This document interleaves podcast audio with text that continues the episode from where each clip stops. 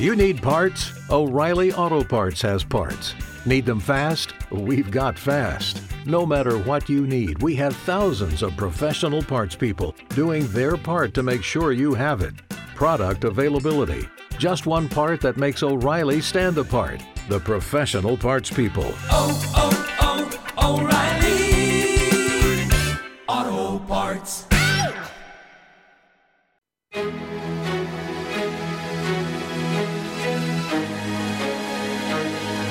En Radio Intereconomía, la tertulia capital con Susana Criado.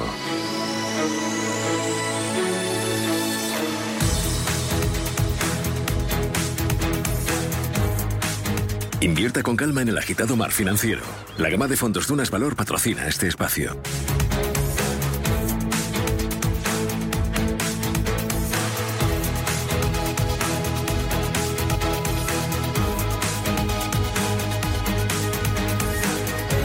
Esto es Radio Intereconomía, Capital Intereconomía y arranca aquí nuestro tiempo de tertulia, este tiempo de análisis y de reflexión en el que ponemos el foco en los mercados financieros. Nos acompaña Óscar Esteban. Óscar, ¿qué tal? Buenos días. Muy buenos días, Susana. ¿cómo Bienvenido. ¿Qué tal Muchas tu fin de semana? Pues muy bien, muy tranquilo. Ahí haciendo, eh, dedicando tiempo a- a- al señor Hacienda. Ah, sí. Eh, o sea, muy tranquilo, ¿no? Muy tranquilo, ¿no? Sí, sí, sí. y ha dolido, ha dolido. Ha dolido, sí, ha Sí. dolido. Qué remedio. Bueno, Pero bueno, bueno. Hacienda somos todos. Bueno, Óscar Esteban, seis director de Fidelity Internacional. Fernando Fernández Bravo, ¿qué tal? Buenos días. Muy buenos días. ¿Tú qué tal? ¿Cómo lo llevas? Bien, también, pues eso, tranquilo. ¿Con Hacienda? Familia. No me digas. No, no, no. Ahí tengo un, un primo que es un fantástico asesor fiscal y a primeros de mayo ya me, ya me hizo todo. Ah, vale. cual- O sea, tú eres de los... eh, o sea, Óscar lo deja para el final, los últimos días casi ahí... Te, te gusta vivir ahí al borde del peligro, ¿no? No, Eh, sí. Viviendo en la línea, floja, en la cuerda ahí. floja. ahí. Y sin embargo, Fernando es hombre precavido, Eso. vale por, por dos, ¿no? Es así.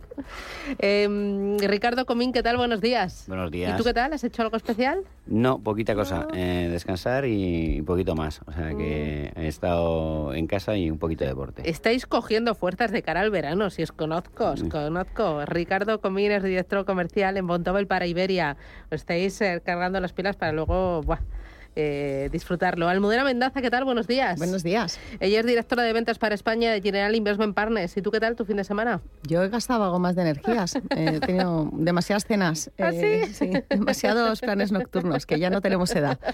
O sea Bueno, que- pero también ahora eh, unos poquitos días, ¿no? Sí, Que estás pendientes sí. de Ryanair, de la huelga. Claro, es que si acaban de acabar el colegio y hay que hacer algo. Hasta- Hay que hasta agosto, cansarles. hombre, hay que cansarles hasta agosto. Hay que tenerles ahí un poco ocupados. Totalmente. Oye, los mercados, eh, no sé si empezar por la inflación, qué dolor, qué dolor, por favor.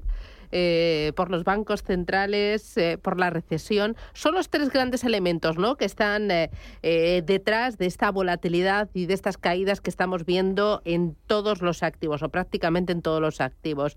¿Cómo veis, eh, Ricardo, el, el- el momento del mercado? ¿Cómo veis vosotros la inflación? Bueno, El- la, la inflación la vemos yo creo como todos, ¿no?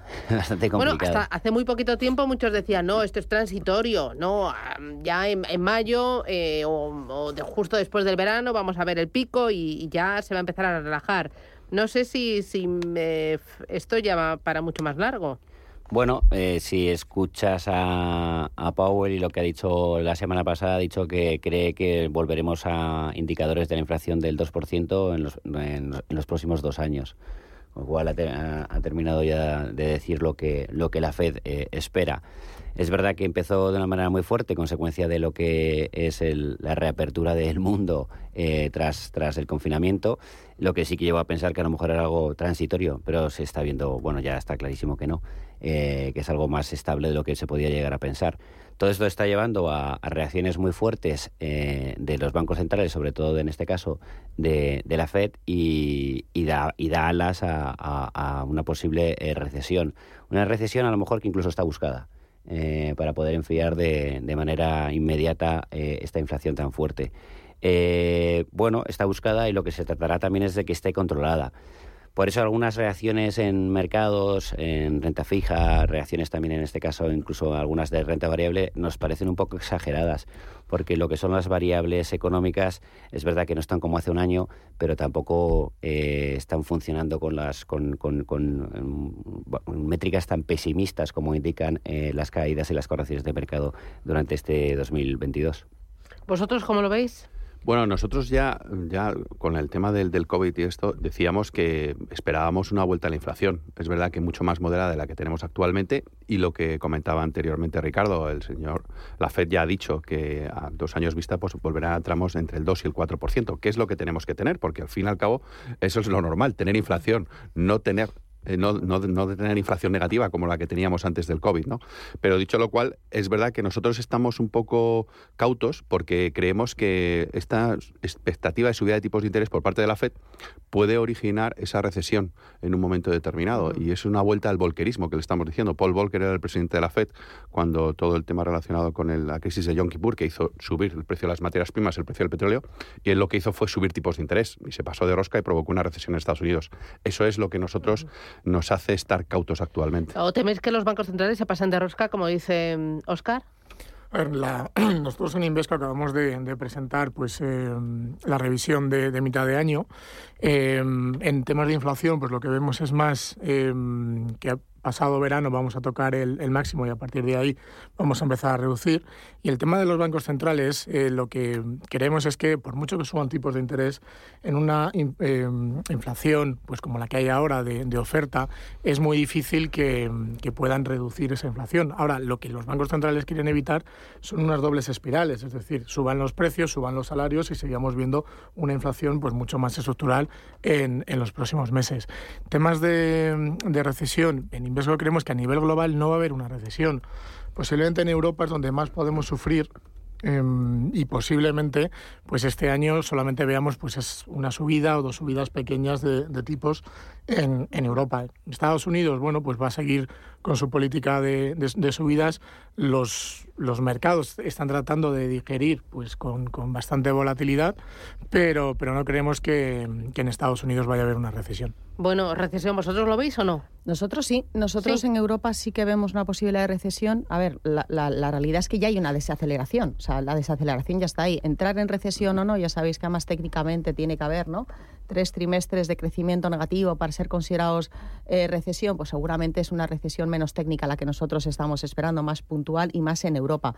A nosotros lo que sí que nos llama la atención es que con el elevadísimo consenso que hay en el mercado sobre la visión de inflación, sobre la posibilidad de, pues eso, de que entremos en un momento determinado de recesión, los activos financieros estén tan, tan, tan, ¿no? tan, tan vapuleados. Normalmente cuando hay tanto consenso y digamos que todo el mundo está esperando más o menos un escenario en que los bancos centrales van a subir tipos, eh, eh, vamos a seguir sufriendo el tema de las materias primas, el conflicto de Ucrania sigue vivo y no parece que las negociaciones vayan a, a llegar a ningún, a ningún buen puerto en, los, en las próximas semanas, pues los activos financieros sigan teniendo una volatilidad tan elevada. Eh, bueno, a nosotros nos preocupa sobre todo, bueno, ya luego hablaremos más de activos, pero concretamente sobre todo lo que está pasando a los bonos, ¿no? a, la, a, la, a, la, a la renta fija.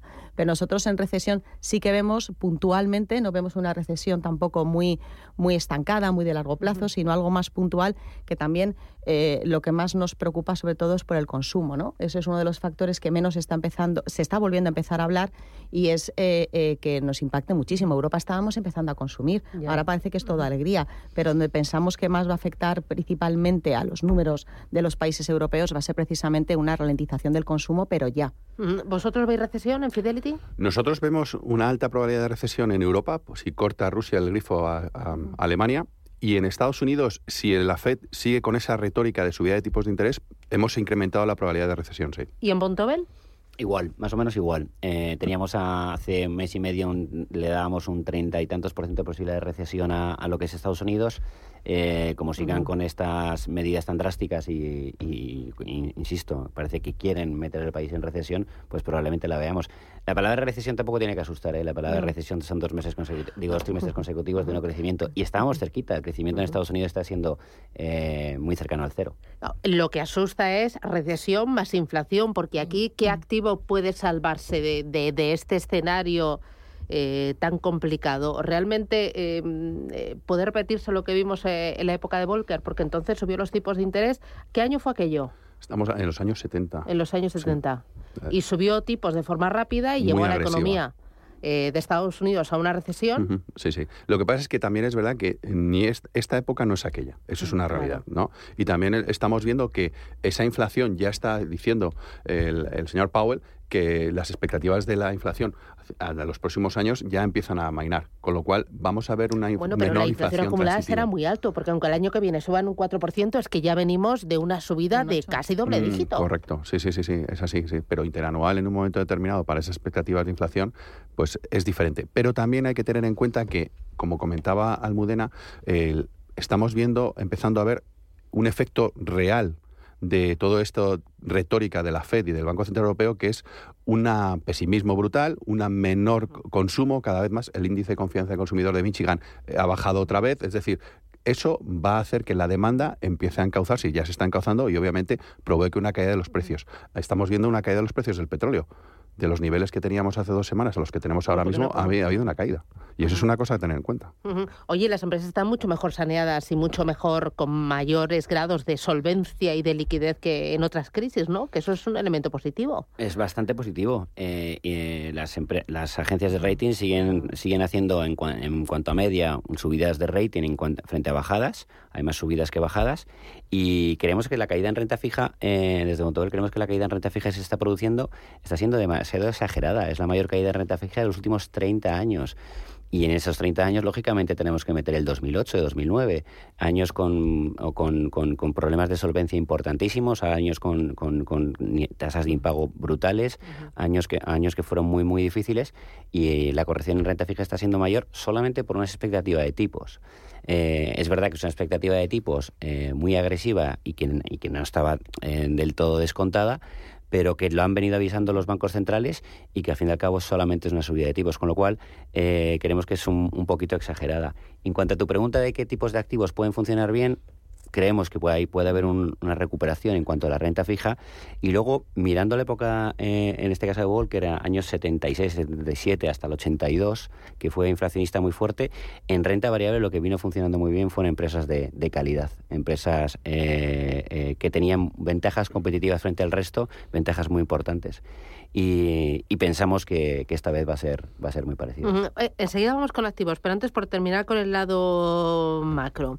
Eh, la inflación que tenemos a día de hoy es una inflación de demanda, es una inflación de oferta o es una inflación de ambas. En principio es una inflación de principalmente de oferta por todo lo que, han chutado los bancos centrales y los gobiernos. Pero hay otros factores que no podemos perder de vista, como es el tema de los de los salarios. las, las, las, las, fuertes eh, demandas de subida de salarios es algo que se ha, que, que se ha, se ha, digamos, puesto en segundo plano y seguramente es uno de los factores también más a tener en cuenta que se puede convertir de manera más estructural. O sea, puede hacer que la inflación la consideremos más estructural.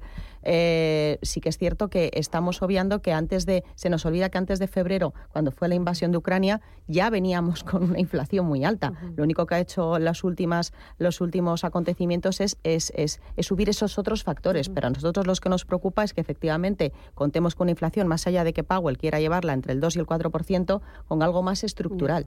ese, ese equilibrio entre crecimiento y inflación es claramente la hoja de ruta de los bancos centrales. Lo que pasa es que Estados Unidos ha empezado con una fuerte eh, eh, política de tipos de interés que no habíamos visto desde hace muchísimos años y eso nos llama la atención. Y otra cosa, hablábamos de la calidad de las empresas y también de la solvencia de las empresas, que a día de hoy eh, su situación financiera es mucho mejor que en otras crisis, pero otro elemento importante y en positivo, yo estoy de lunes arriba de la ola, es la liquidez que hay en el mercado, que con esto o sea, tampoco lo podemos comparar al año, no sé, la crisis de 2008, cuando Lehman Brothers, que ahí no había liquidez y ahora hay dinero en el mercado y liquidez, lo que ocurre es que eh, el entorno es complicado. Yo por ver otra cosa positiva. No, ahora mismo yo creo que liquidez eh, no, es un, no es un problema encima de la mesa. Sí puede ser en los próximos meses, porque por ejemplo, pues la Fed eh, ya nos ha avisado que en, que en verano pues va a empezar a retirar parte de los vencimientos que tenía para ir reduciendo su balance. Es decir, estamos hablando que el balance de la Fed estaba en 9 trillones y quiere ir reduciendo pues, eh, a unas tasas, estábamos eh, en torno a 30.000 millones todos los, los, meses. Posiblemente luego haga algo más. Es decir, que de momento solamente va a retirar los, los vencimientos que va teniendo y posiblemente luego haga algo más. Esto nosotros, ¿cómo lo estimamos? Pues como una subida adicional de otros 25 puntos básicos. Es decir, esto puede afectar de alguna vez también al, al mercado, pero lo que es la liquidez a la hora de pues los bonos, eh, no es como en el año 2008, que ahí de verdad pues sí hubo un, un, gran shock de, de, liquidez, después de toda la liquidez que los mercados y los bancos centrales han, han insuflado. Eh, no lo vemos un problema. Me veo publicidad a la vuelta. ¿Qué activos están funcionando bien? Eh, ¿Qué se está salvando de esta ola bajista y de esta oleada de ventas? Vamos a empezar hoy por lo bueno, que es lunes. A por ello.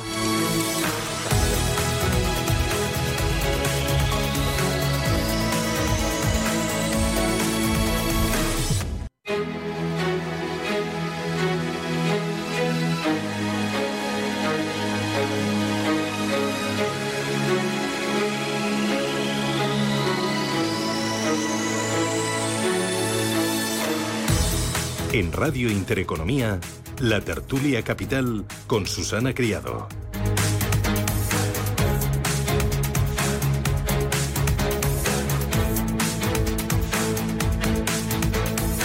Tertulia aquí en Radio Intereconomía, Capital Intereconomía, con Fernando Fernández Bravo de Invesco, con Ricardo Comín de Bontobel, con Óscar Esteban de Fidelity, con Almudena Mendaza de General Investment Partners. ¿Qué está funcionando bien, Fernando? Bueno, los activos reales que tienen pues menor, eh, sufren menos con, con la inflación, eh, por ejemplo, pues el inmobiliario, infraestructuras, pues este tipo de, de, de, activos está funcionando bien. Luego, en términos relativos, pues también puedes mirar dentro de la renta fija, pues oye, pues los, lo que se llaman los préstamos, eh, los FRN, es decir, pues eh, activos pues que están referenciados o su tipo de interés pues eh, se resetea cada, cada tres meses, con lo cual pues bueno, pues el efecto de, la inflación se va, se va renovando. Y luego, bueno, pues en la parte pues de, renta variable, antes un poco también lo comentaba Ricardo, es decir, la parte pues más de quality, la parte pues de dividendos, esos, esos eh, activos pues también están funcionando bien en términos relativos. El value también pues lo estaba volviendo a hacer bien después de muchos años. Entonces, mm. bueno. Salud. Salud no lo está haciendo mal. Pues, lo, lógicamente, eh, gas y, y petróleo eh, también lo está haciendo bien. Y los bancos, eh, en muchos de los casos también, sobre todo en Estados Unidos, se han, se han beneficiado de la situación de nueva de tipos. Eh, hay que verlo también en, en el medio largo plazo. También puede tener una consecuencia negativa para los bancos, que es que a tipos mucho más altos y préstamos mucho más caros, la gente pida menos préstamos y termine al final comiéndose lo comido por lo servido. Pero a, día de hoy esos serían los, los sectores que, mejor lo, han hecho. El asegurador, eh, bueno, hay varios. Bueno, y ahora pensando en, en, lo que queda de año y más allá, 2023, ¿qué puede funcionar mejor? Eh, ¿Creéis que estamos cerca de hacer suelo en todos los activos? ¿Veis valor ya en, eh, en renta fija? Pues mira, la verdad es que en renta fija, que decíamos antes, es uno de los activos que más preocupa, pues eso, por, la, por haber sido uno de los movimientos más abruptos de los últimos años, quitando marzo de 2020, que fue algo más puntual.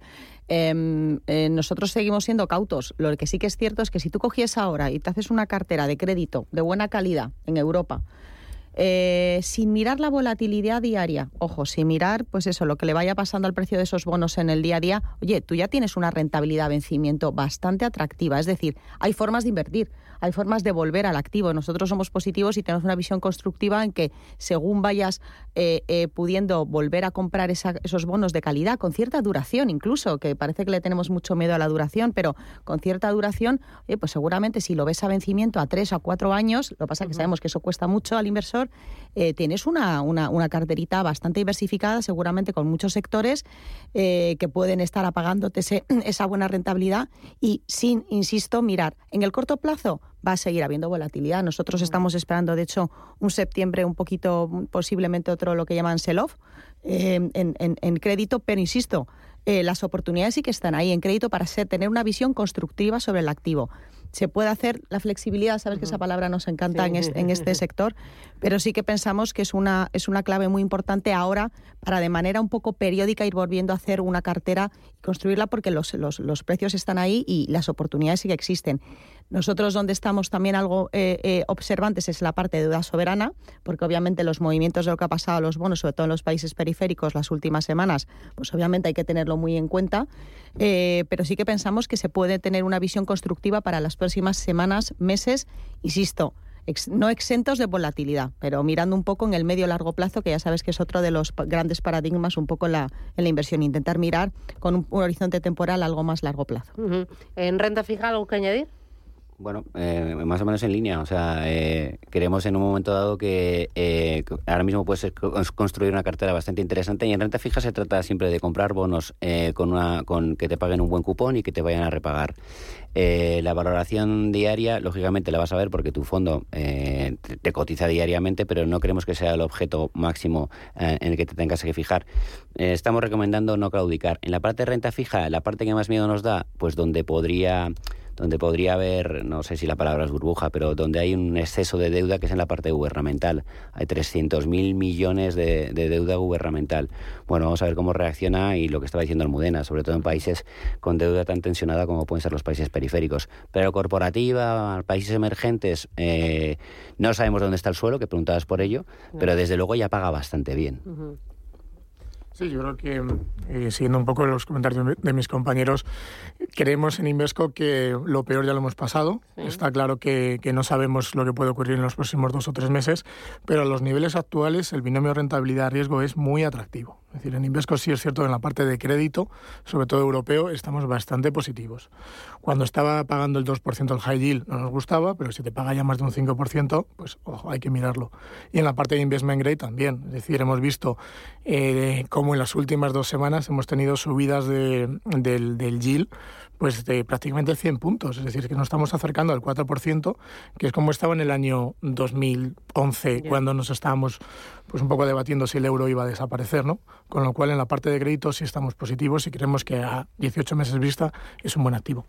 Yo eh, creo que ahí hay consensos en, todos, en la renta fija corporativa, sobre todo la europea, pero yo también, hablando de renta fija gobiernos, nosotros creemos que la renta fija gobierno americana se está poniendo muy atractiva porque nosotros pensamos que la Fed no va a poder subir tanto los tipos de interés como están marcando las curvas.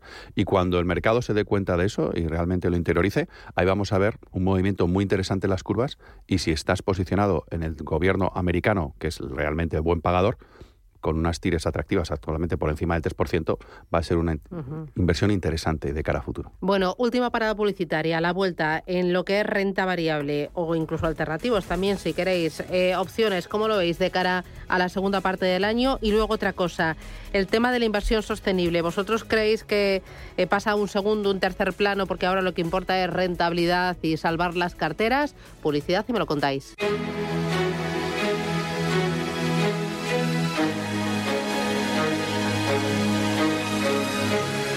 En Intereconomía, la tertulia capital.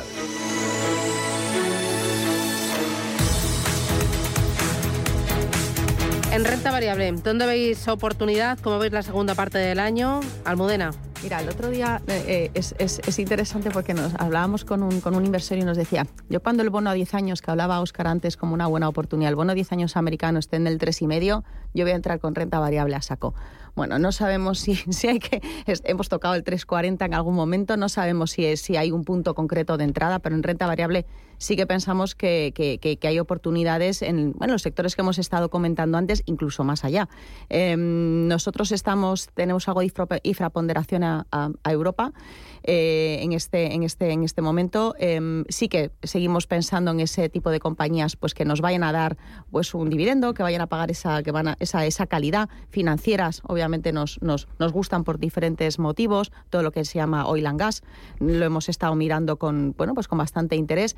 Eh, lo que sí que es cierto es que em, pensamos que eh, la diversificación un poco por sectores va a ser más comprometida, pues eso, porque hay menos sectores que seguramente, aunque las valoraciones están atractivas, pero eh, que vas a, vas a poder invertir en el corto en el corto medio plazo. En el largo plazo nosotros pensamos que, oye, por, por definición, ¿no? En un momento de tipos de riesgos, de subidas de tipos de riesgo, el activo, los activos, eh, perdón, de tipos de interés, los activos de riesgo como la renta variable, es el activo por definición que mejor se comporta. Históricamente ha sido así y esta vez no tendría por qué ser de manera distinta, por lo cual tenemos una visión también muy constructiva hacia la renta variable principalmente más en países desarrollados que en emergentes, nosotros ahora mismo, eh, también pues por las valoraciones que han sufrido, pero no olvidemos eso, que los activos de riesgo como la renta variable es un activo por definición con buen comportamiento en entornos de subidas de tipos para medio largo plazo. Oscar, renta variable. Pues mira, nosotros en renta variable, a pesar de estar cautos actualmente, lo que sí estamos encontrando muy buena oportunidad es en la renta variable asiática encabezada por China, porque creemos que lo, lo peor del tema regulatorio, lo peor del tema del COVID eh, ha pasado ya en China. El gobierno chino está poniendo encima de la mesa medidas procíclicas, cosa que no hace ningún otro país, y vemos compañías interesantes cuyos eh, temas fundamentales y estructurales están intactos y tienen unas valoraciones atractivas, una oportunidad interesante de compra. En Estados Unidos estamos más sobreponderados que en Europa, principalmente en compañías de sesgo valor, de valoraciones atractivas, pero con un potencial de, estructura de crecimiento a largo plazo porque están metidas en todo aquello en lo cual Estados Unidos va a invertir. Y por otro lado, buscando dividendo, eso sí, a nivel global. Fernando. En Invesco, en un entorno en el que la guerra no va a peor, eh, si apostamos por, por, Europa y por eh, un sesgo mucho más value. Es decir, aquí en Europa lo que también tenemos que tener en cuenta es pues todos los fondos de Next Generation pues que van a venir a, cambiar pues la transición en, en, en, energía, en utilities. La parte de renta variable también, como comentaba Almudena, pues es el, el mejor hedge en momentos de inflación con lo cual hay sectores como puede ser telecomunicación, como puede ser sector salud, sectores con, con, con, unos costes fijos muy elevados, pues que pueden repercutir mejor pues esa subida de, de precios. Y luego también en la parte asiática, nosotros quizás pues eh, no solamente nos centraríamos en China, lo haríamos un poco algo más eh, asiático. Está claro que, que China va al contrario de que los países desarrollados en un entorno pues de, de políticas monetarias, pero no solamente China se va a favorecer, también se van a favorecer pues puede ser Asia, la parte del sudeste asiático y queremos que hay más oportunidad pues en, un entorno más panasiático.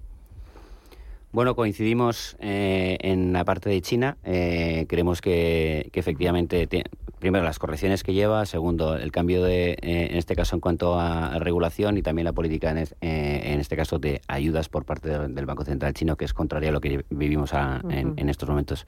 Estados Unidos nos gusta, Estados Unidos queremos, eh, o nuestros equipos nos están diciendo, siempre se han fijado en lo que son empresas de calidad, en empresas que les pueden gustar, pero era difícil encontrar lo que ellos llaman un precio razonable. Y cada vez empiezan a encontrar más precios razonables, es decir, la bolsa de, de acciones que están vigilando o mirando de cerca para poder encontrar un momento de entrada empieza a ser mucho más amplia.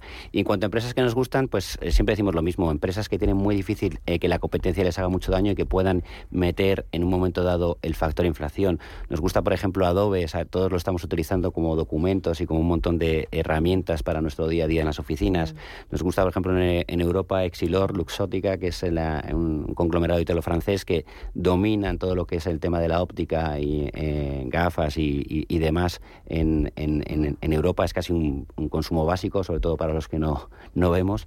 Y, luego, por otro lado, eh, pues, empresas de pinturas. Las empresas de pinturas eh, pueden llegar a subir muchísimo los precios por el tema de la inflación y al final lo que es la pintura en una construcción, que la construcción no está funcionando mal, es un 2% de la, de, la, de la construcción, con lo cual eh, eh, no va a repercutir muchísimo y ellas van a seguir facturando. Bueno, ese tipo de negocios son los que nos están eh, llamando la atención en los momentos que estamos viviendo. y luego, lo último, el tema de el ESG pasa a un segundo plano porque ahora el cliente final, el cliente retail, institucional, quiere sobre todo rentabilidad, quiere sobre todo perder lo menos posible y dice, ahora lo que me importa es eh, pues que pasa el temporal y la sostenibilidad ya, eh, bueno, pues en un segundo plano. Ya lo miraré en 2023, 2024, cuando esto se calme, Ricardo.